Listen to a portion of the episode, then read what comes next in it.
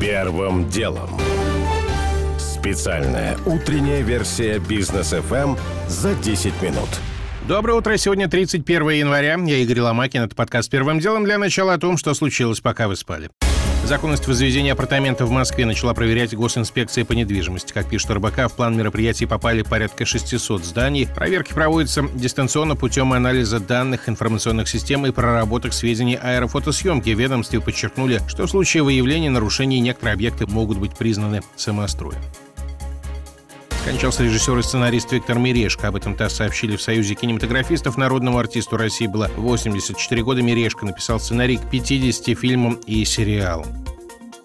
Администрация США выступает против превентивных антироссийских санкций. Об этом заявила замглавы Госдепа Виктория Нуланд. Так она прокомментировала слова сенатора Роберта Минендеса, который ранее не исключил введение неких ограничительных мер против Москвы еще до предполагаемого вторжения на Украину. По словам Нуланд, Вашингтон не хочет раскрывать возможные санкции, чтобы Москва не смогла к ним подготовиться, но пообещала, что с экономической точки зрения возможные меры нанесут по российскому народу экономике, цитата, «мощный удар». Тем временем правительство Великобритании сегодня представит в парламенте законопроект по ужесточению санкционного режима против России в случае того самого вторжения. По данным газет «Таймс», в документе есть предложение заморозить активы российских компаний, связанных с Кремлем, в частности, энергетических компаний, а также запретить въезд в Британию ряду лиц, имеющих стратегическое значение для Москвы. Россия обвинения в планах нападать на Украину всегда отвергала, и теперь уже и Киев пытается доказать Западу, что не видит вторжения. Продолжение темы в комментарии Георгия Бофта в основной части выпуска. Британские власти не будут делать обязательную вакцинацию от коронавируса для медработников из-за опасений дефицита кадров в отрасли. Об этом официально объявят на этой неделе, утверждает Daily Telegraph. Изначально Минздрав требовал от всех медиков страны полностью привиться до апреля, но до сих пор этого не сделали 80 тысяч сотрудников. Это 15% от общего состава. Увольнение этих людей поставило бы под угрозу кампанию по ревакцинации в стране, пишет газета.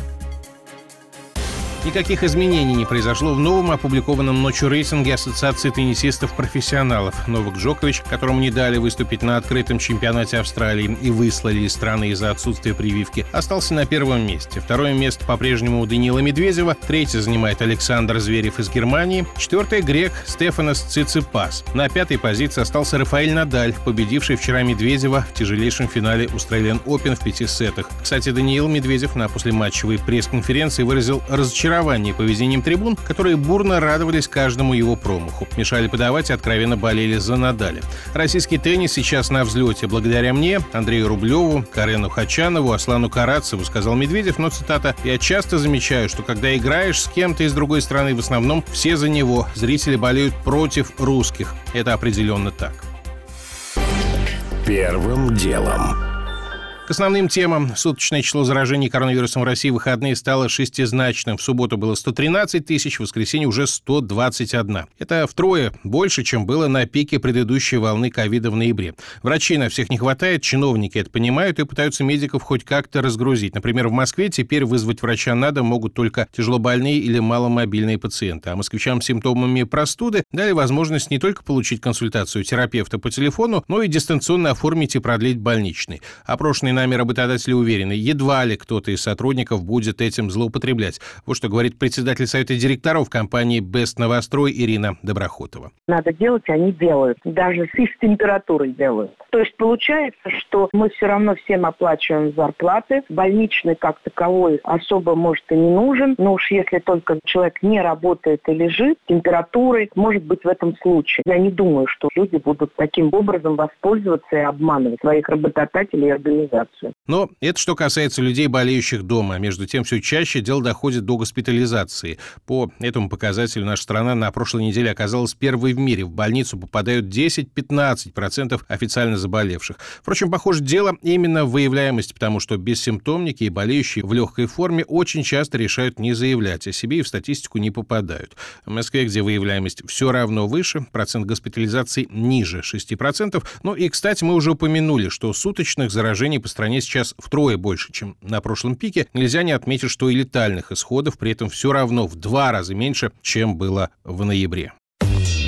Первым делом. Они там все на Украине принимают наркотики? Или что вообще происходит? Депутат Европарламента от Германии Виола фон Краман оставила такой пост в Твиттере, приложив ссылку на слова лидера фракции «Слуга народа» Давида Арахами с заголовком «США и другие сеют панику по нападению на Украину». Несмотря на все более отчаянные крики из Киева, что не будет никакого российского вторжения, Запад и прежде всего США заявляют «будет, будет, нам виднее». И судя даже не по утечкам в СМИ, а по открытым заявлениям первых лиц Украины, они поняли, что стране уготованы в конфликт конфликте совсем не та роль, о которой Киев хотел. В то же время для Запада нагнетание с угрозой войны – это не только форма давления на Москву, но и, как замечает Георгий Бофт, контр-игра против России в обострившемся споре на тему гарантии безопасности. И теперь вместо того, чтобы обсуждать именно их, Москве говорят, вы готовитесь напасть на Украину, отведите войска, а не то будут жесточайшие санкции. Тему удалось закрепить в информационной повестке. И даже в случае, если бы ВСУ теперь приступили к решению проблемы Донбасса силовым путем, путем, то все равно виновата будет Москва. Информподготовка ведь проведена. Однако в Киеве теперь, кажется, понимают, что они в этой ситуации выступают не вполне самостоятельным игроком, являясь лишь площадкой для противостояния Москвы и Вашингтона. В самом худшем случае война на территории Украины для США будет далекой и их непосредственно никак не касающейся. А вот Зеленскому придется выступать в роли действующего верховного главнокомандующего, отвечая в том числе за возможные понесенные потери, тогда как он предпочел бы по максимуму максимуму, чтобы против Москвы ввели уже сейчас, заранее, новые санкции и заблокировали бы «Северный поток-2». И все. На Украине это ничего бы не стоило. А так пока не получается. Впрочем, в истории такое бывало уже неоднократно. Воевать чужими руками все храбрые. И все предпочли бы побеждать малой кровью. Георгий Буфт. Первым делом. Центробанк не сдается. После того, как в пятницу стали известны детали дорожной карты Кабмина по регулированию, а не запрещению цифровых денег, регулятор вновь высказал свое особое мнение по криптовалютам. Позиция вкратце такова. Криптовалюты — это суррогаты. Кто ответит, если обычный гражданин вложится в очередной коин, а тот рухнет? Что касается майнинга, то он создаст риски перегрузок электросетей и вредит экологии. Все остальные ведомства, по данным СМИ, против запретов, комментирует президент компании «Московские партнеры» Евгений Коган. ЦБ пытается сделать так, чтобы потом не быть крайним. Его я очень хорошо понимаю. Даже, наверное, находясь в роли, не дай бог, Эльвира Сахибзада, ну, наверное, может быть, бы делал то же самое. Вот. Но запрещать, я думаю, это неправильно. Разъяснять, дать возможность работать квалифицированным инвесторам, 10 раз сообщать о своей позиции, заставить всех инвестсоветникам об этом говорить. В конце концов, вот я инвестсоветник. Если я получу инструкцию от ЦБ, поскольку это мой регулятор, и скажут, Коган, ты обязан об этом говорить. Я буду говорить. Это справедливо. Кстати, о волатильности криптовалют. Сегодня утром биткоин стоит 37 тысяч долларов, при том, что месяц назад был примерно 50 тысяч. А в начале ноября вообще почти 70. Первым делом. Любопытное предложение от Минэкономразвития. Оно хочет разрешить регистрировать товарные знаки гражданам, а не только юрлицам, как это принято сейчас.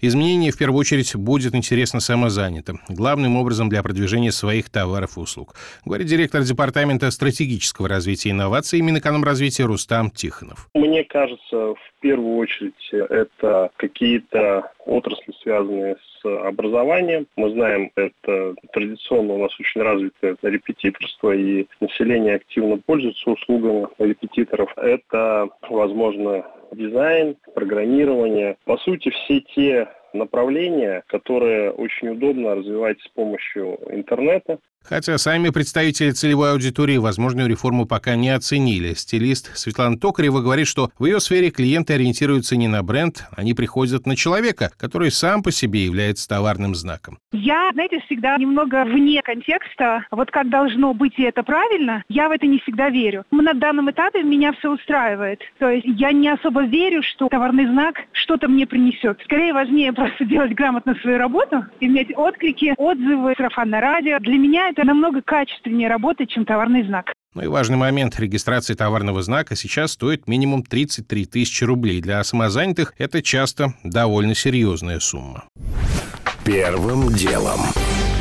Акции Spotify подешевели на 2 миллиарда долларов. Это случилось после того, как известный музыкант Нил Янг удалил с площадки свою музыку в знак протеста против размещенного на сервисе подкаста актера Джо Рогана. По словам Янга, в своих эпизодах его ведущий распространял дезинформацию о вакцинах, а это потенциально могло привести к смерти тех, кто верит этим фейкам. Музыкант поставил вопрос так. Или я, или Роган. Удивительно, но Spotify выбрал Рогана, у которого по 200 миллионов прослушиваний в месяц, и которому сервис обещал за присутствие у себя 100 миллионов долларов, говорит гендиректор подкаст компании «Гласно» Антон Маслов. Мне кажется, что там, с одной стороны, есть просто очень сложная сделка, которая с ним подписана. Вряд ли они выплатили ему там 120 миллионов долларов upfront, и все в порядке, закрыли эту сделку. Я думаю, что там есть просто сложные структурные условия, что он должен проработать X лет, они должны сделать то, он должен сделать то. И поэтому это тоже, с одной стороны, их давит, а с другой стороны, ну, он номер один, и как ты его отпустишь. Его любят за то, что он действительно рассказывает про свой, что называется, Drogan Experience, и он рассказывает про свой опыт, то есть он приводит действительно самых разных гостей, самых разных вообще уголков, и с ними обсуждает иногда очень непопулярные вещи. И он очень любит разгонять всякие конспирологические темы в том числе. И давать этому пространство для разговора. То, чему нельзя найти отражение в классических медиа сегодня в Соединенных Штатах. Сам Джо Роган не согласен, что распространяет фейки. Он подчеркнул, что верит в безопасность прививок и призывает большинство от них не отказываться. Что касается Нила Янга, то он на своем демарше может потерять порядка 60% от стриминга своей музыки.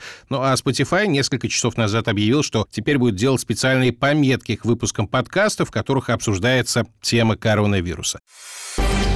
Первым делом. Уже не успеваю рассказать подробно о том, как даже сотрудники банка не смогли остановить полицейского в Брянске, который решил перевести крупную сумму мошенникам. Офицер потом сослался на гипноз.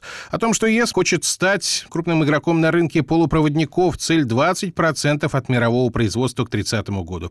И о том, чего ждать от российского рынка на новой неделе утром доллар стоил ниже 78, евро 87. У меня пока все. Это был Игорь Ломакин и подкаст «Первым делом». Кому мало, переходите в «Бродкаст». Первым делом. Специальная утренняя версия бизнес FM за 10 минут.